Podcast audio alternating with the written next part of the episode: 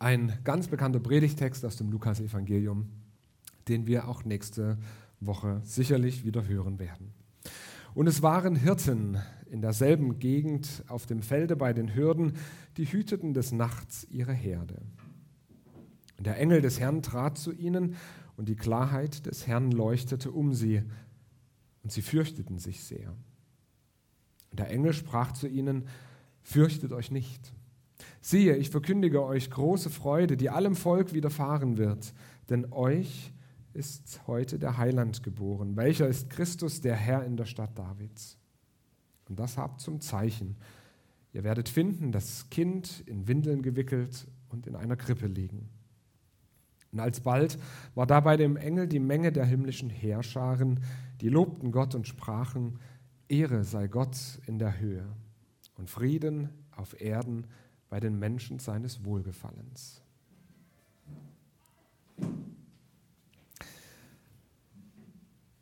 Jedes Jahr zu Weihnachten, da gab es bei uns zu Hause ein Krippenspiel in der Kirche.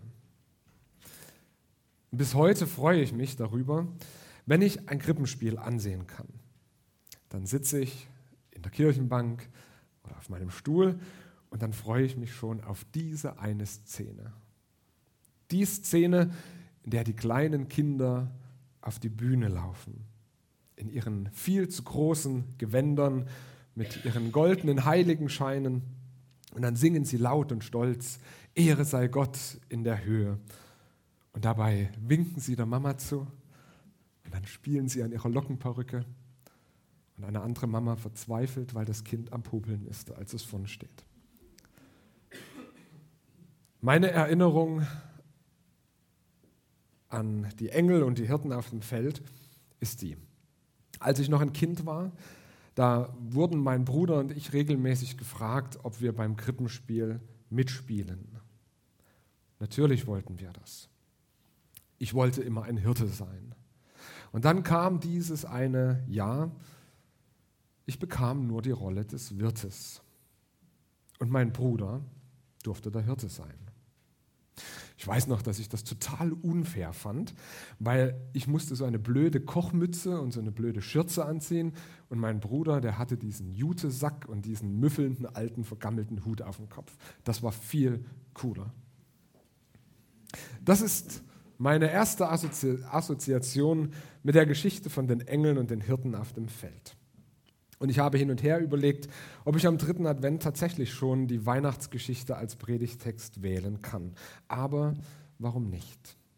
In dieser Geschichte ist so viel enthalten und viel zu schnell ist der Gottesdienst an Heiligabend wieder vorbei. Und ich glaube, viele von uns, die haben die Weihnachtsgeschichte auch abgespeichert. Wir kennen diese Geschichte ja. Manche von uns kennen diese Geschichte vielleicht auswendig, weil sie damals selbst als Kind bei einem Krippenspiel mitgemacht haben und die Texte auswendig gelernt haben. Aber ich wollte mich bewusst darum bemühen, die Geschichte heute noch einmal so neu zu lesen, auch dieses Jahr für mich noch einmal neu zu lesen. Und ich möchte sie, möchte euch heute Morgen in einen Gedanken dieser Geschichte mit hineinnehmen und da einmal den Blick darauf richten. Denn wenn ich damals schon beim Krippenspiel nicht die Rolle des Hirte bekommen habe, dann sollen die Hirten wenigstens heute im Blick stehen. Und äh, ich habe mich ein wenig über die Hirten zur Zeit Jesu belesen. Hirten.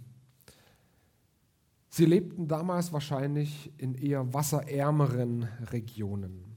Bei den Hirten, da wurde zum Beispiel am Wasser gespart. Warum ist das wichtig? Ein Jude, der hatte viele Waschriten. Man musste sich zum Beispiel vor dem Gebet waschen. Die Töpfe mussten gründlich gereinigt werden, damit das Essen koscher bleibt. Ein Grund, warum die Pharisäer minderwertig auf die Hirten herabgesehen haben, weil diese Hirten sich oft aus ihren Umständen heraus gar nicht an diese Riten hielten. Über die Hirten erfahren wir auch, dass sie kein Recht als Zeuge hatten, vor Gericht auszusagen. Sie durften also nicht als Zeugen in den Zeugenstand treten und das spricht auch dafür, dass man den Hirten wenig Ehrlichkeit zugetraut hat. Sie galten eher als die zwielichten Gestalten, die Unaufrichtigen, die Verbrecher, ja, denen man nicht über den Weg trauen kann. Und ja, vielleicht waren das sogar ein paar von denen. Ich kann mir vorstellen, dass so mancher Hirte, der dort auf dem Feld saß, nur Hirte war, weil er sonst keine andere Wahl hatte. Ich habe manchmal so ein idyllisches Bild von einem Hirten. Ich stelle mir da so einen weisen, in sich ruhenden alten Mann vor mit wallendem Bart, der vielleicht noch Pfeife raucht und so eine, eine Holzfigur schnitzt und dann so gütig auf seine Schafherde ähm, schaut. Aber der Hirtenberuf damals, der war anders, der war viel rauer. Und zu der Zeit von Jesus sogar total unangesehen. Vielleicht so vergleichbar mit dem Beruf, so ein 400 Euro, 450 Euro Job von einem Zeitungsverteiler, der nachts das Wochenblatt oder die Rheinpfalz in die Briefkästen wirft. Das ist ein uninteressanter Beruf und irgendwie auch ein unbedeutender, unangesehener, uninteressanter Beruf. Hast sehr weit geschafft zum Zeitungsboten. Hast sehr weit geschafft, bist Hirte geworden. Da sitzen sie nun, die Hirten, die es so weit gebracht haben, auf dem Feld und sie schlafen und sie meckern oder trinken vielleicht nach einem Feierabendwein. Und da geht der Himmel über ihnen auf. Immer wieder geht in der Bibel über bestimmten Menschen der Himmel auf.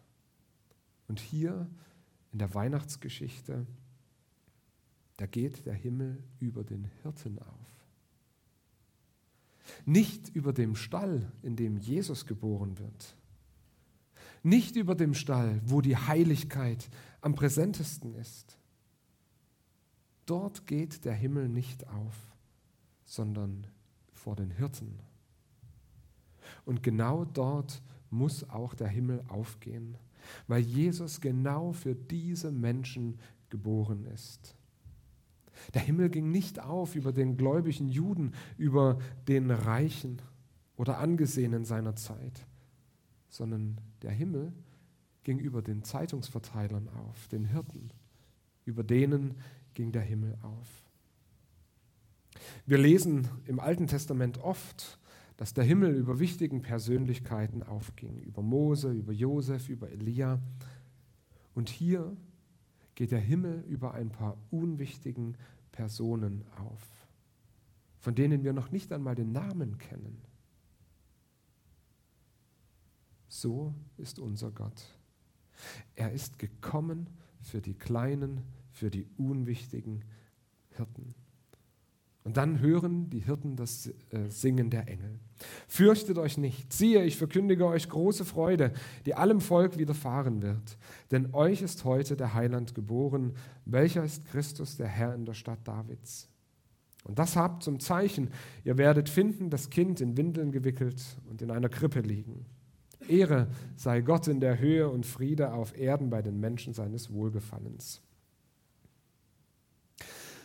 Ich habe mich an dieser Stelle gefragt, was von diesen Worten hat die Hirten wohl dazu gebracht, dass sie wirklich losgegangen sind?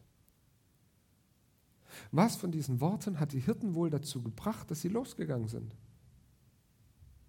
Anfangs, da hatten sie ja Angst vor den Engeln.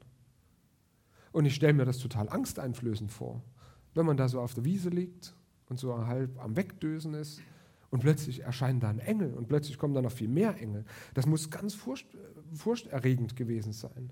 Und sie fürchteten sich, so lesen wir es an einer Stelle, aus Angst sind sie wahrscheinlich nicht zum Jesuskind gelaufen. Es steht in der Bibel, dass sie fröhlich losgelaufen sind. Sie kamen eilend. Also irgendetwas muss doch die Engel gesagt haben, Irgendetwas muss die Hirten doch bewegt haben, loszulaufen. Hm.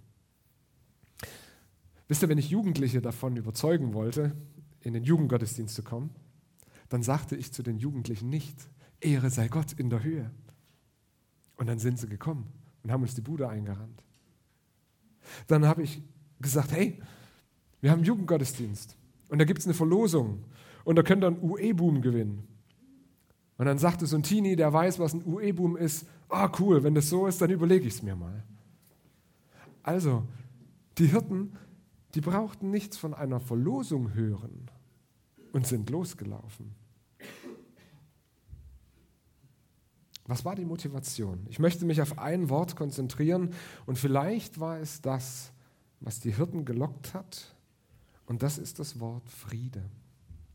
Friede auf Erden bei den Menschen seines Wohlgefallens. Frieden.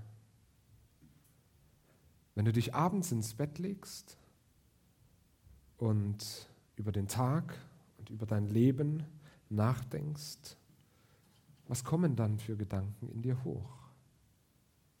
Hast du dann Frieden? Wenn du an deine Arbeit denkst, hast du Frieden? Vielleicht ist es das, was die Hirten sich gewünscht haben.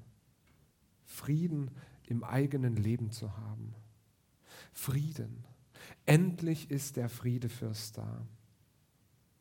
In Jakobus 3, Vers 18, da steht der Satz, die Früchte, die vor Gott bestehen können, wachsen dort, wo Friedensstifter eine Saat des Friedens säen. Die, Fr die Früchte, die vor Gott bestehen können, wachsen dort, wo Friedensstifter eine Saat des Friedens säen. Das heißt, Frieden ist ein Saatgut. Und wenn wir Frieden säen, erhalten wir gute Frucht. Und wenn ich eine Entscheidung treffe, sollte ich Frieden in mir haben, damit etwas Gutes dabei herauskommt. Oder wenn ich mit jemandem einen Streit habe, dann sollte ich dringend Frieden in mir verspüren, sonst kann es sein, dass das Gespräch, die Lautstärke, der Tonfall, die Wortwahl mir entgleist. Wenn man Frieden im Herzen hat, kann auch ein Streit eine gute Richtung nehmen. Frieden ist ein Saatgut für gute Frucht. Hast du Frieden in dir? Bei uns im Haus, wir wohnen in einem Vier-Parteien-Haus, da gibt es hin und wieder ganz spannende Gespräche.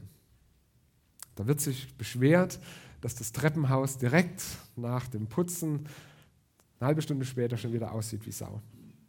Das sind so die typischen Wohngenossenschaftsprobleme.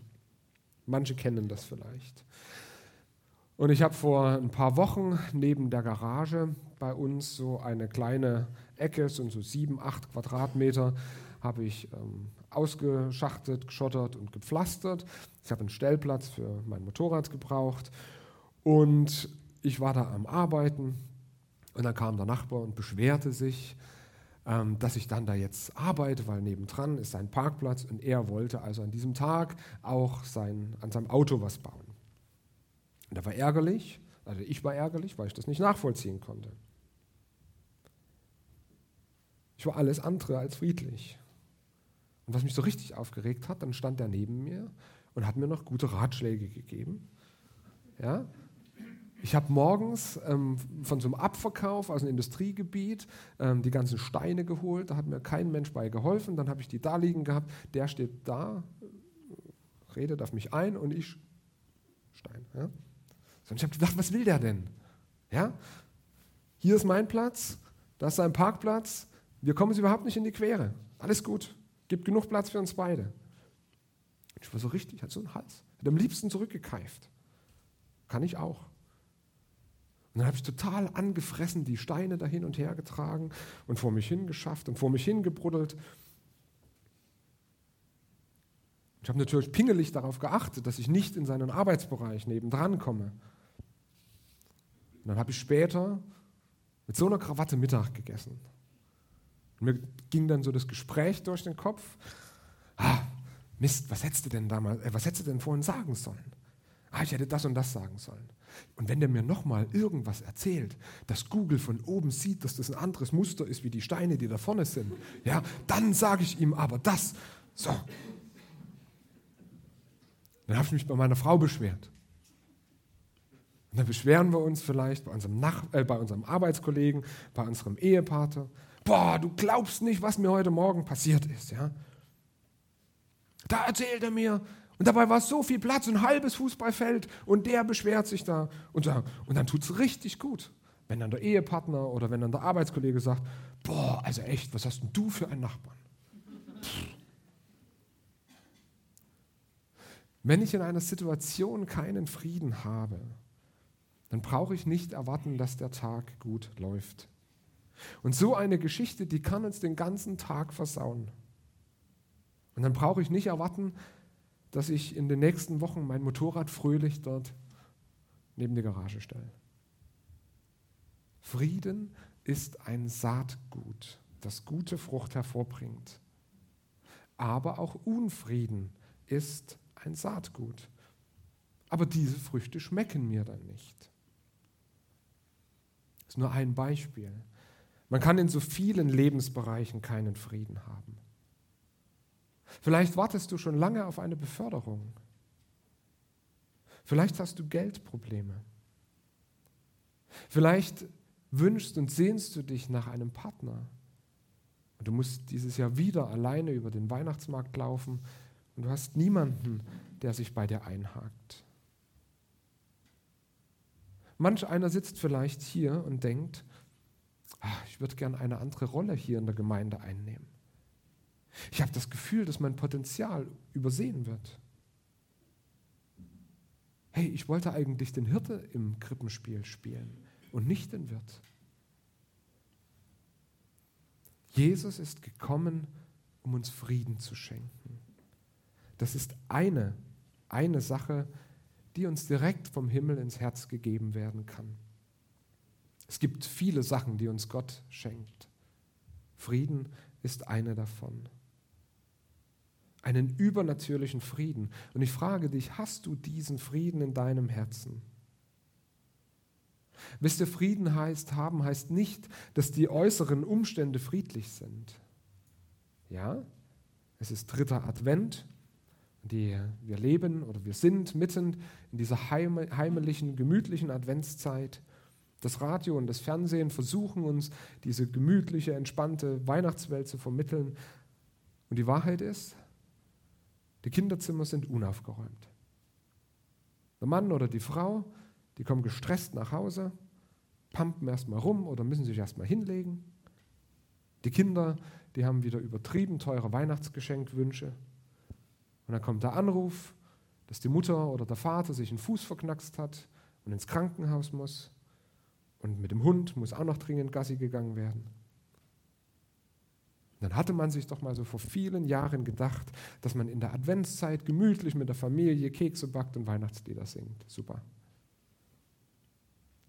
Und dann sitzt du da auf deinem Feld als kleiner Hirte mitten in der Realität. Wie bekomme ich diesen Frieden? Möchte dir heute Morgen zusprechen. Gott lässt den Himmel über dir aufgehen. Und er spricht dir heute zu, dir ist der Heiland geboren. Der Heiland ist dir geboren und es ist ein ganz großes Geschenk, über das wir uns freuen dürfen, wenn wir nächste Woche Weihnachten feiern. Und wenn wir dieses Geschenk, wenn wir nächste Woche Weihnachten feiern, auspacken, dann ist unter anderem Friede drin. Und wenn du gestresst bist, dann nimm Gott beim Wort und dann bitte ihn darum. Gott, du hast uns Frieden zugesprochen. Gott, gib mir deinen Frieden. Ich habe ihn gerade nicht. Gott, lasse deinen Frieden jetzt in meinem Leben Raum greifen. Wie kann man noch an diesen Frieden kommen?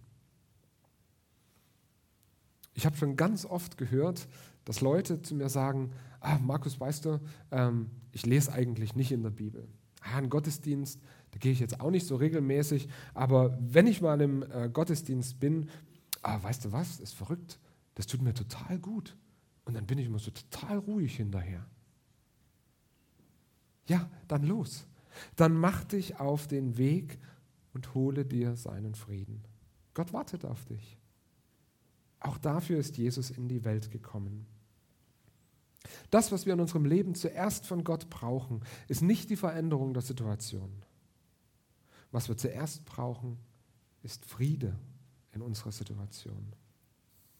Auch die Hirten auf dem Feld, die brauchten zuerst Frieden. Ihre Situation, die hat sich nicht schlagartig geändert, nur weil jetzt der Heiland da war. Sie sind, nachdem sie an der Krippe standen, sicher wieder zurück auf ihr Feld gegangen. Da hat sich äußerlich nichts verändert, aber in ihnen drin ist etwas Entscheidendes passiert. Wir lesen, dass sie es fröhlich allen erzählten. Was wir zuerst von Gott brauchen, ist Frieden. Frieden, das ist wichtiger als ein volles Portemonnaie. Frieden ist wichtiger als ein Ehemann oder eine Ehefrau zu finden. Frieden ist wichtiger als eine Beförderung. Und wenn du nachher in dein gewohntes Umfeld nach Hause gehst, dann hat sich äußerlich wahrscheinlich nichts verändert. Aber vielleicht hat sich in deinem Herzen etwas verändert. Hast du etwas von diesem Frieden empfangen, um den wir Gott bitten dürfen? Heute Morgen, jetzt hier in diesem Gottesdienst. Und nur so nebenbei. Davon abgesehen, dass wir Frieden brauchen, kann Gott unseren Frieden auch gut gebrauchen. Es ist eine spannende Woche vor uns. Wahrscheinlich werden schon fleißig Einkaufszettel geschrieben. Da werden viele Menschen in der Weihnachtseinkaufswarteschlange im Aldi stehen und mürrisch sein. Ich weiß nicht, ob es mir oder uns anders geht. Und ich weiß nicht, ob dann so viel Jesuslicht durch uns durchscheint. Oder wenn ich meinem Nachbarn zurückmecker. Ey, was hast du denn? Ist doch genug für uns beide Platz. Kann es sein, dass er sich senkt? Ja, ja, genau. Ne? Der arbeitet bei der Kirche. Ist schon klar. Frieden im Herzen ist nicht nur für dich gut, sondern auch für Gottes Plan. Nämlich Gottes Plan, Menschen für ihn zu gewinnen, für ihn zu retten. Also lass dir heute schon am dritten Advent gesagt sein, fürchte dich nicht. Siehe, ich verkündige dir große Freude, die dir, kleinem Hirten, die dir widerfahren wird. Denn dir ist der Heiland geboren und das ist Jesus, der Friedefürst. Also, Ehre sei Gott in der Höhe und Friede bei dir auf Erden. Amen.